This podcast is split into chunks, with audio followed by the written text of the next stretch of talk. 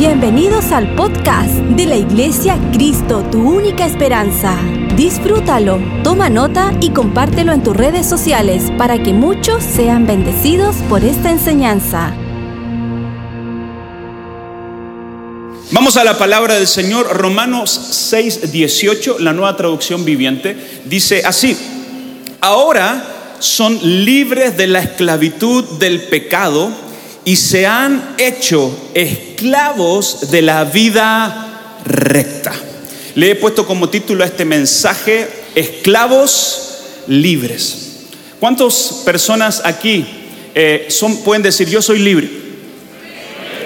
Pero ¿cuántas personas aquí también pueden decir, pastor, yo soy, sigo siendo esclavo a algunas cosas?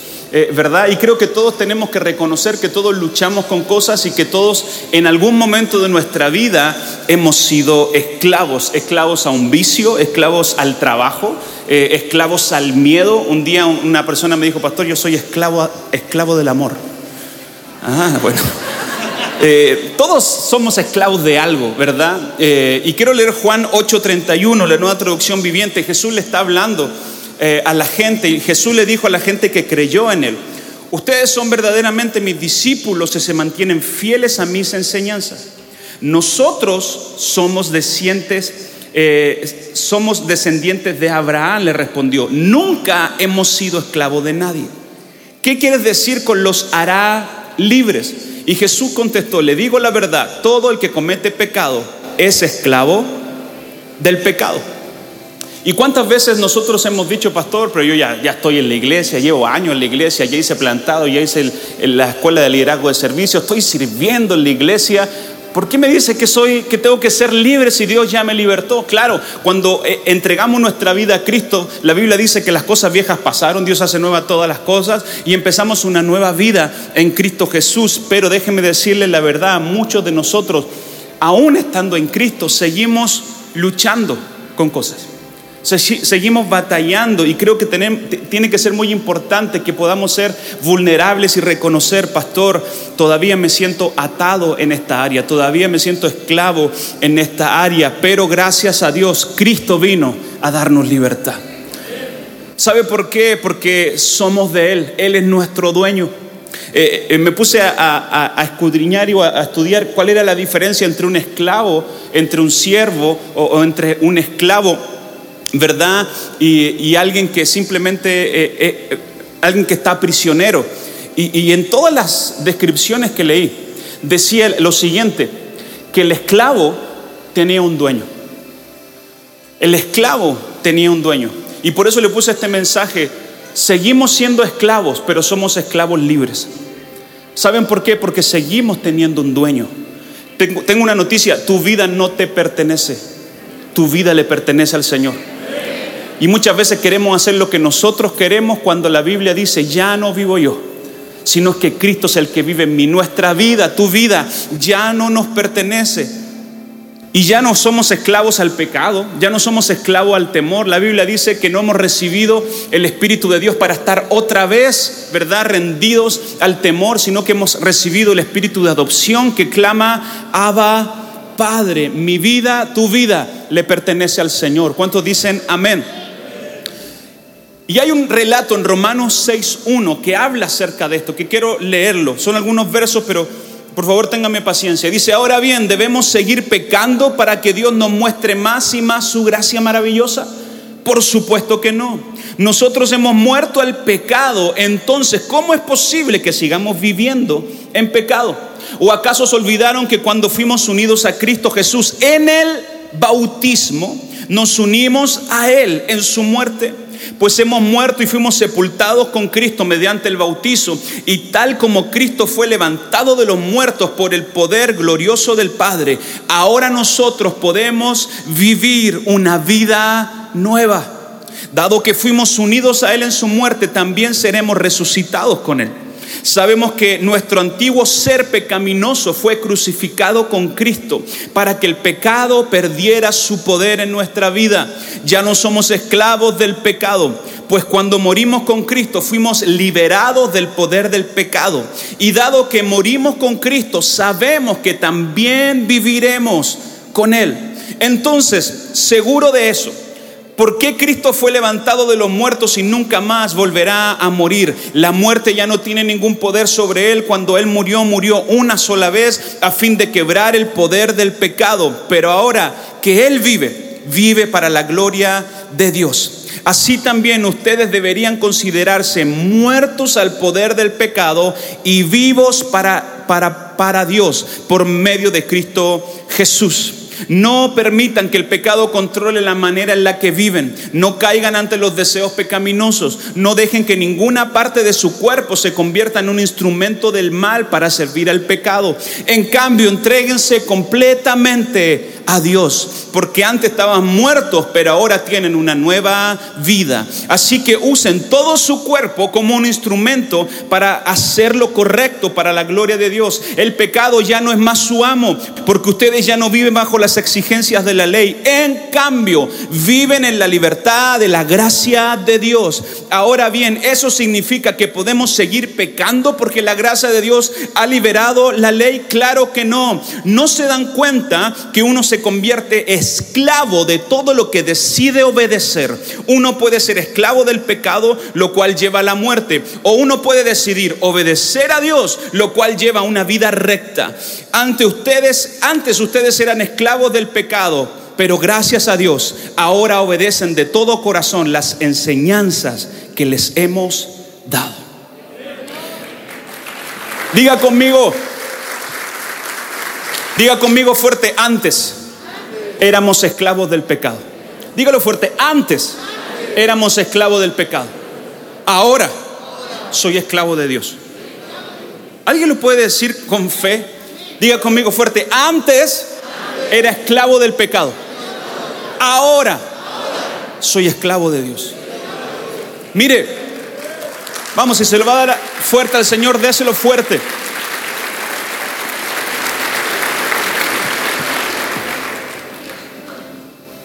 La Biblia dice que estábamos muertos en delitos y en pecados, pero Él vino a darnos vida. Pastor, pero ese es un mensaje para un recién convertido. Claro que no. Es un mensaje para todo el que decide obedecer. Mire, y es tan interesante que el poder de la obediencia es para darte autoridad en algo bueno o en algo malo. ¿No se dan cuenta? La Biblia dice que el que decide obedecer al pecado, esclavo es del pecado. Y no se dan cuenta que el que decide obedecer a Cristo, esclavo es en la libertad que Cristo nos ha dado. Sabe, todos necesitamos recordar que un día fuimos esclavos, pero Cristo nos libertó. Todos necesitamos recordar que la gracia del Señor nos lava, nos limpia. Todos necesitamos recordar que la gracia de Dios no es algo que usted y yo hacemos por nuestras acciones, sino que es un regalo inmerecido que Cristo nos ha dado a usted y a nosotros. La gracia de Dios es lo que le da sentido a nuestra vida. No tomamos la gracia como algo sin sentido, sino que la gracia de Dios es lo que le da sentido a nuestra vida. Romanos 11:5 dice, lo mismo sucede hoy, porque unos cuantos del pueblo de Israel han permanecido fieles por la gracia de Dios, es decir, por su bondad inmerecida al elegirnos. Y como es mediante la bondad de Dios, entonces no es por medio de nuestras buenas acciones, pues en ese caso la gracia de Dios no sería lo que realmente es, gratuita e inmerecida. La gracia de Dios es gratuita e inmerecida. La gracia de Dios, el perdón del Señor es gratuito e inmerecido. Este mensaje el mundo lo tiene que escuchar. Este mensaje el mundo lo tiene que recibir. La gracia de Dios es un mensaje gratuito e inmerecido. ¿Sabe lo que la gente piensa de la iglesia? Que Dios es un Dios que los va a castigar, que Dios es un Dios que los va a juzgar, que Dios es un Dios, ¿sabe por qué? Porque ese es el mensaje que hemos dado. Pero si nosotros somos una iglesia llena de gracia, llena de amor del Señor, así como nosotros hemos recibido de gracia, tenemos que dar de gracia. Si Dios nos permitió llegar a la iglesia y escuchar y entender lo que Dios está haciendo, necesitamos compartir este mensaje. Y los últimos versos que leí decía, nosotros hemos sido crucificados con Cristo, sepultados con Cristo en el bautizo, en el bautismo. Y también creemos que así como Cristo resucitó de los muertos, Dios también nos levantará a nosotros. en el bautismo. Lo que hicimos ayer fue más que mojarnos. Lo que hicimos ayer fue más simplemente que, que, algo bonito. Lo que hicimos ayer fue un acto de fe. Ayer te bautizaste en un bautismo de fe, en un bautismo de poder, en un bautismo del Espíritu Santo. Efesios 4:5 dice, hay un solo Señor, hay una sola fe y hay un solo bautismo. Hemos sido sepultados y hemos sido levantados, resucitados a una nueva vida. Antes la gente creía que se tenía que eh, bautizar en un río porque así los pecados iban a ir. Pero el agua es simplemente un símbolo. Ayer nos pasó que la, empresa que contratamos, los jacuzzis, se demoró. Nosotros teníamos, habíamos citado a un grupo de jóvenes que nos ayudara. Entonces teníamos que sacar el agua. ¿Sabes cómo sacamos el agua? A baldazo limpio. Todos los que estábamos ahí quedamos, quedamos, bien con, con los brazos porque a baldazo limpio estábamos sacando y ahí, ahí estábamos bromeando, aquí estamos sacando los pecados de la gente, se están yendo los pecados de la gente. Pero escúcheme bien, no, no, no, no aplauda por eso, porque, porque no es así. El agua es un simple símbolo.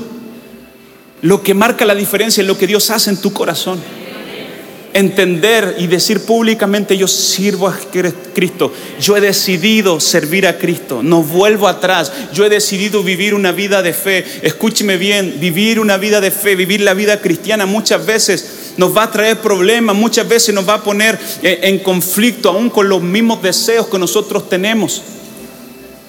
Pero esto no es por nuestras acciones, es por gracia. Su gracia inmerecida. Mateo 3:11 dice, yo bautizo con agua a los que se arrepienten de sus pecados y vuelven a Dios.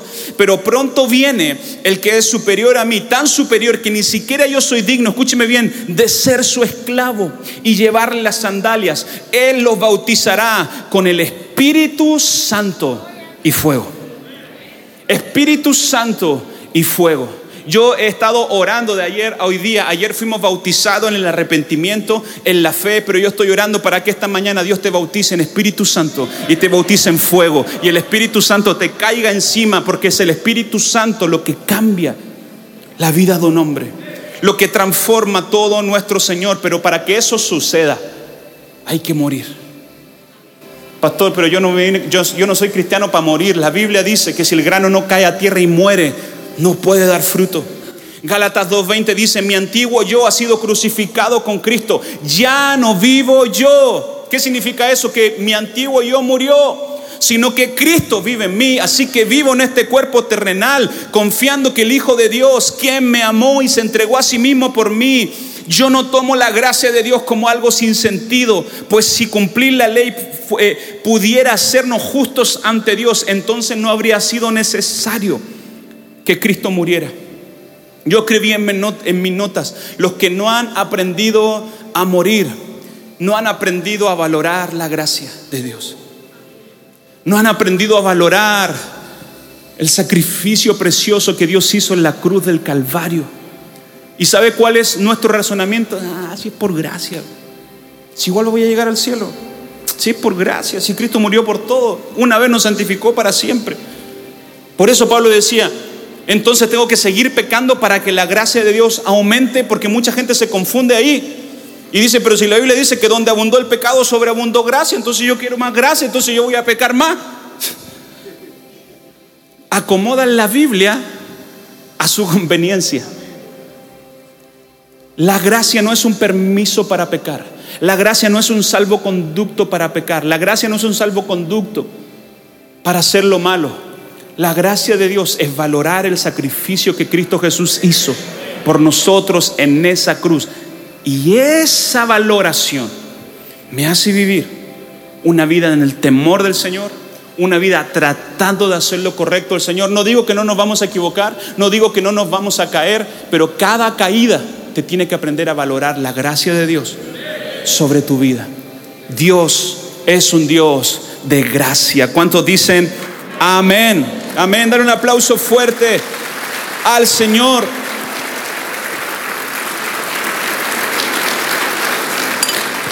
He hablado con mucha gente, he tenido mucha consejería que dice, pastor, yo no puedo en contra pecado. Pastor es más fuerte que yo. De hecho, Pablo decía, hay dos poderes, hay dos cosas que están luchando dentro de mí que no me dejan hacer lo, bueno. Cuando quiero hacer eh, lo bueno, hago lo malo. Pero mira lo que dicen los versos que leí, ya no somos esclavos del pecado, porque cuando morimos con Cristo fuimos liberados del poder del pecado. Y dado que morimos con Cristo, sabemos que también viviremos con Él. Y estando seguro de eso, porque Cristo fue levantado de los muertos, nunca más volverá a morir. La muerte ya no tiene ningún poder sobre Él. Escúcheme bien, alguien tiene que recibir esto por la fe. Cuando Él murió una sola vez por nosotros, puso fin y quebró el poder del pecado. Quebró el poder del pecado. Mi hermano, Dios nunca pondrá una carga mayor sobre tu vida de la que no puedes soportar. Cristo Jesús en la cruz del Calvario rompió el poder del pecado. Rompió el poder del pecado y esto es glorioso entenderlo porque es en el poder de la sangre de Jesús que usted y yo podemos vivir una vida recta delante de Dios. No es en lo que yo pueda hacer, no es en las ganas que yo le ponga, no es en lo que yo... Eh, no, no, no, no. Es en el poder de la sangre vertida en esa cruz que usted y yo podemos tener una vida recta delante del Señor. Ya no somos esclavos del pecado. Escúcheme bien, y quizás a muchos no les va a gustar esto, seguimos siendo esclavos, pero somos esclavos de Dios.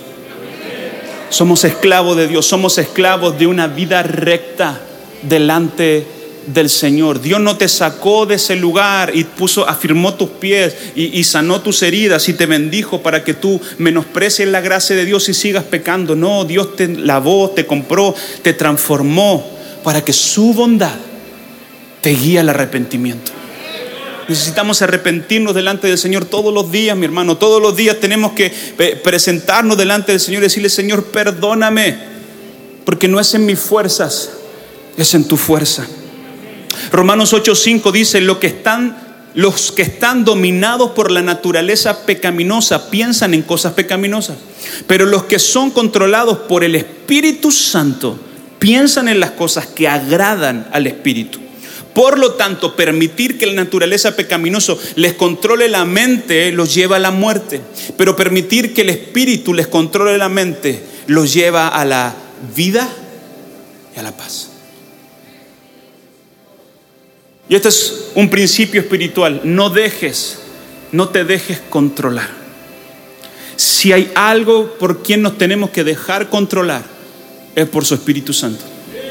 Y es tan clara la Biblia, si dejas controlarte por los deseos del pecado, porque todos tenemos deseos, todos tenemos una naturaleza pecaminosa dentro y que tenemos que luchar contra ella, pero si te dejas simplemente llevar, vas a vivir y eso te va a conducir a la muerte. Algunos creen que eh, cuando dice que la paga del pecado es muerte, algunos creen que está hablando de una muerte física, pero no está hablando de una muerte física, está hablando de una muerte espiritual está hablando de morir a una vida sin propósito, está hablando a morir y, que, el, que se muere al final se queda solo. ¿Saben por qué?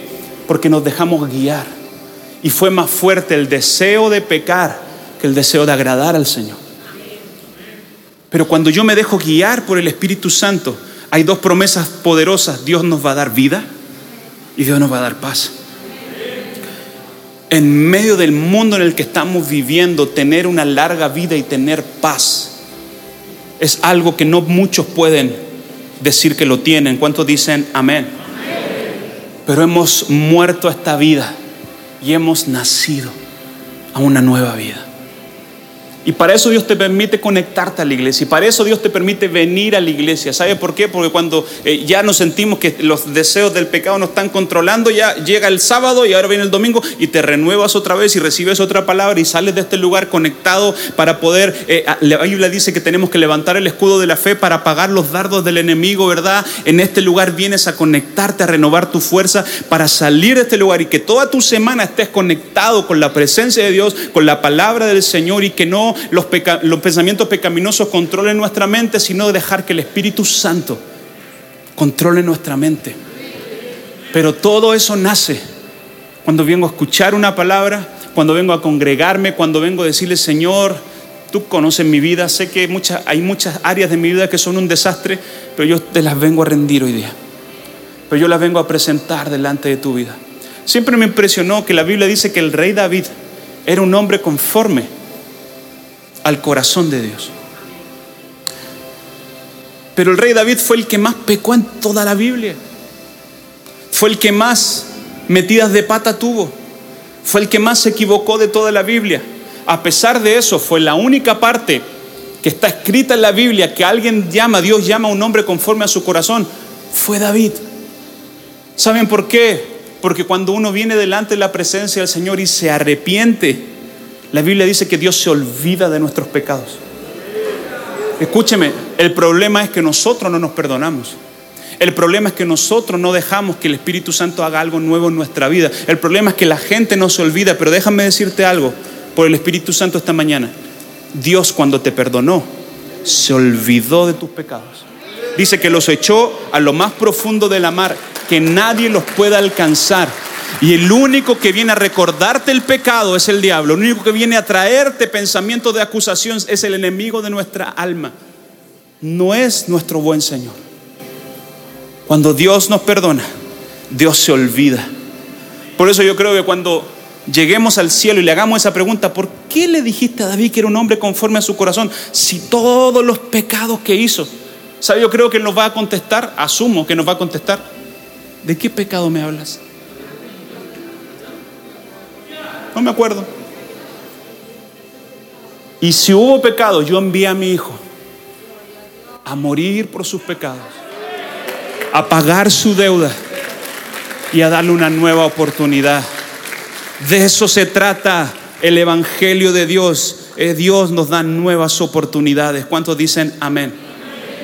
Luego en el mismo relato de Romanos dice, no dejen que ninguna parte de su cuerpo se convierta en un instrumento del mal para servir al pecado. En cambio, entréguense completamente a Dios, porque antes estaban muertos, pero ahora tienen una nueva vida. Así que usen todo su cuerpo como un instrumento para hacer lo que es correcto para la gloria de Dios. Y este que en mi penúltimo punto le puse así, mi vida es para servir a Dios. Y déjeme decirle algo, el servicio, el servir en la iglesia es el mejor catalizador en contra del pecado. Escúcheme, porque siempre vamos a servir a algo o a alguien. O servimos a Dios, o servimos a hacer lo correcto, o servimos a hacer el mal. Por eso, siempre que personas llegan a la iglesia, los conectamos a plantado, los conectamos a hacer la escuela de liderazgo servicio y luego inmediatamente los animamos a conectarse a un área de servicio, porque el servir en la iglesia, el estar conectado a tu casa espiritual y servir en la iglesia, y no solamente venir a recibir, que está hermoso venir a recibir, pero el servir en la iglesia es uno de los mejores antídotos contra el pecado. No deje que sus cuerpos sirvan como instrumentos del mal. En cambio, entréguense a Dios y que todo su cuerpo sirva al servicio de Dios. Por eso cada vez que usted viene a la iglesia, y a mí me impresiona tanto siempre que veo a tanta gente llegando temprano a las 7 de la mañana, 7 y media de la mañana, hoy día, ayer estuvieron los mismos aquí sirviendo. Dios ve nuestro servicio. Y muchas de esas personas un día yo hablaba con una, persona y me decía, pastor, es que si yo no sirvo, me muero. Es que si yo no sirvo, no sirvo. El que sirve, sirve y el que no sirve, no sirve. Por eso quiero animarte esta mañana a conectarte a un área de servicio. No solamente venir a la iglesia a escuchar la palabra, que es lo primordial, pero cuando yo pongo mi cuerpo, mi vida, mi tiempo, mis energías a servir al Señor, ese servicio me va a mantener alejado del pecado y viviendo una vida recta delante del Señor. ¿Cuántos dicen amén? Vamos a dar un aplauso fuerte a Dios.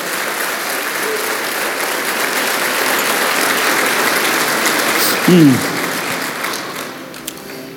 Romanos 6, 17. ¿No se dan cuenta de que uno se convierte esclavo de todo lo que decide obedecer. Uno puede ser esclavo del pecado, lo cual lleva a la muerte, o puede decidir obedecer a Dios, lo cual lleva una vida recta. No una vida perfecta, una vida recta. Antes ustedes eran esclavos del pecado, pero, diga conmigo, pero, gracias a Dios, ahora obedecen de todo corazón las enseñanzas que les he. Pastor, ¿cómo, cómo se transforma una vida de ser esclavo del pecado a ser una y que está viviendo en lo malo a tener una vida recta y ser esclavo de Dios? A poner, poner atención a las enseñanzas que Dios nos entrega. La Biblia dice que la fe viene por el oír y el oír por la palabra. Y es tan clara la Biblia que dice, ustedes deciden a quién quieren servir. Ustedes deciden, no pueden servir a dos señores. De una, de una llave no pueden salir dos clases de agua. Ustedes deciden. Por eso la Biblia dice, o frío o caliente. A los tibios, Dios los vomitará. Porque nosotros tenemos que decidir o servir al pecado o servir a Dios. Servir y ese camino me va a llevar a la... Por eso la Biblia dice, pongo delante de ti la vida y la muerte, la bendición y la maldición. En Dios no hay término medio. Pero cuando uno decide entregarle la vida al Señor, una nueva vida comienza en el Señor, una nueva oportunidad comienza en el Señor. Las cosas viejas pasaron, Dios se olvida del pecado y tenemos una oportunidad nueva para caminar. Escúcheme bien, una vida recta. No una vida perfecta, porque nadie es perfecto. Todos nos vamos a equivocar. Del pastor para abajo, todos nos equivocamos. Porque somos humanos. Pero Dios sí nos puede dar la capacidad de vivir una vida recta. Caminar recto no es una habilidad humana. Caminar recto es un don de Dios. Por eso la Biblia dice, reconócelo en todos tus caminos y Él enderezará tu vereda. Solo Dios me pudo enderezar. Solo Dios nos pudo enderezar. Usted se conoce, yo me conozco. No es por nuestra fuerza, no es por nuestra habilidad. Es la gracia inmerecida de Dios sobre nosotros. La que nos hace caminar una vida recta delante del Señor. Y este es el último verso que leo, Romanos 6, 22. Pero ahora quedaron libres del poder del pecado y se han hecho esclavos de Dios. Ahora hacen las cosas que llevan a la santidad y que dan como resultado la vida eterna. Que suba el coro, por favor. Y esto escribí en mis notas. Dice, ya no soy esclavo del pecado, ahora soy esclavo de Dios.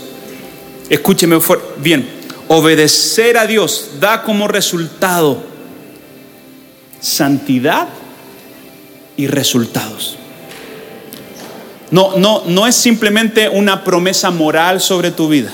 No, la Biblia dice que si busco a Dios, que si cumplo lo que Dios me está pidiendo, Dios va a añadir a mi vida resultados. Dios va a añadir a mi vida paz. Dios va a añadir a mi vida una vida recta delante del Señor. Y sabe que la vida recta la gente la ve, la gente lo nota.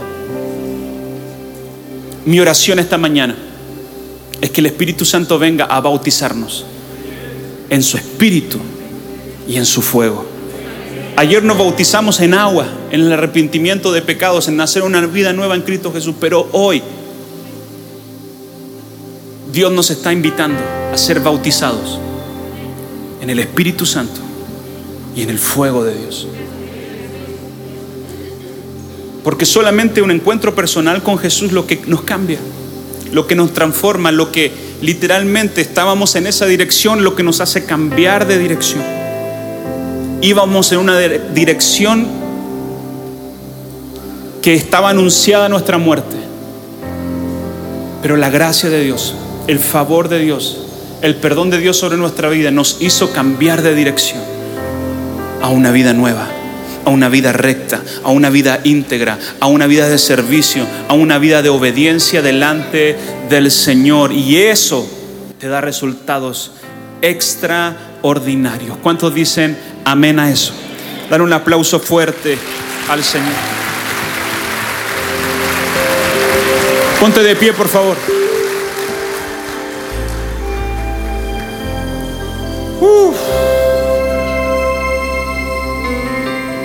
Levante sus manos al cielo en señal de rendición al Señor. Señor, he predicado tu palabra.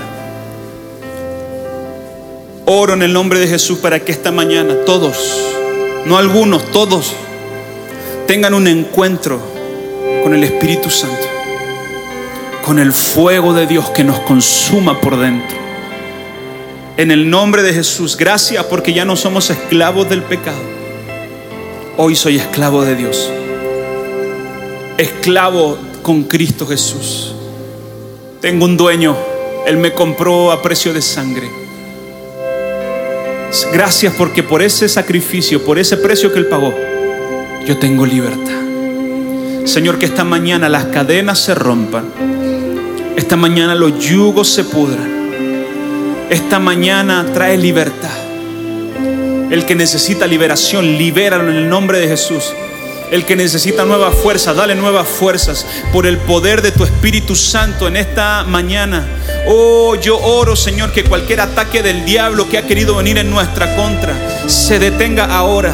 Que cualquier acechanza del diablo que ha querido venir a destruir tu casa, tu familia, tu negocio, lo que has construido, oh, se rompa ahora por el poder de la sangre de Cristo Jesús. Con una sola ofrenda nos santificó para siempre y nos dio acceso a una nueva vida. Oh, ya no soy esclavo del pecado, soy esclavo de Dios. Vamos, levanta tus manos al cielo y dile, Señor, aquí estoy. Aquí estoy, trae libertad. Hay áreas de mi vida que necesitan ser libres. Vamos, ríndelas delante de Dios. Dios solamente es Señor de las cosas que le rinde. Vamos, ríndete, ríndete. Ríndete ante su presencia en esta mañana. Oh, la presencia de Dios venga a bautizarnos con poder, con el Espíritu Santo y fuego.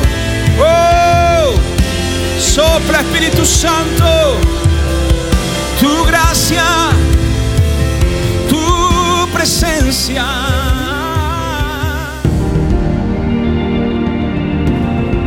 Si esta enseñanza fue de ayuda para tu vida, coméntanos en nuestras redes sociales de la Iglesia Cristo, tu única esperanza. Gracias por conectar con nosotros. Recuerda suscribirte.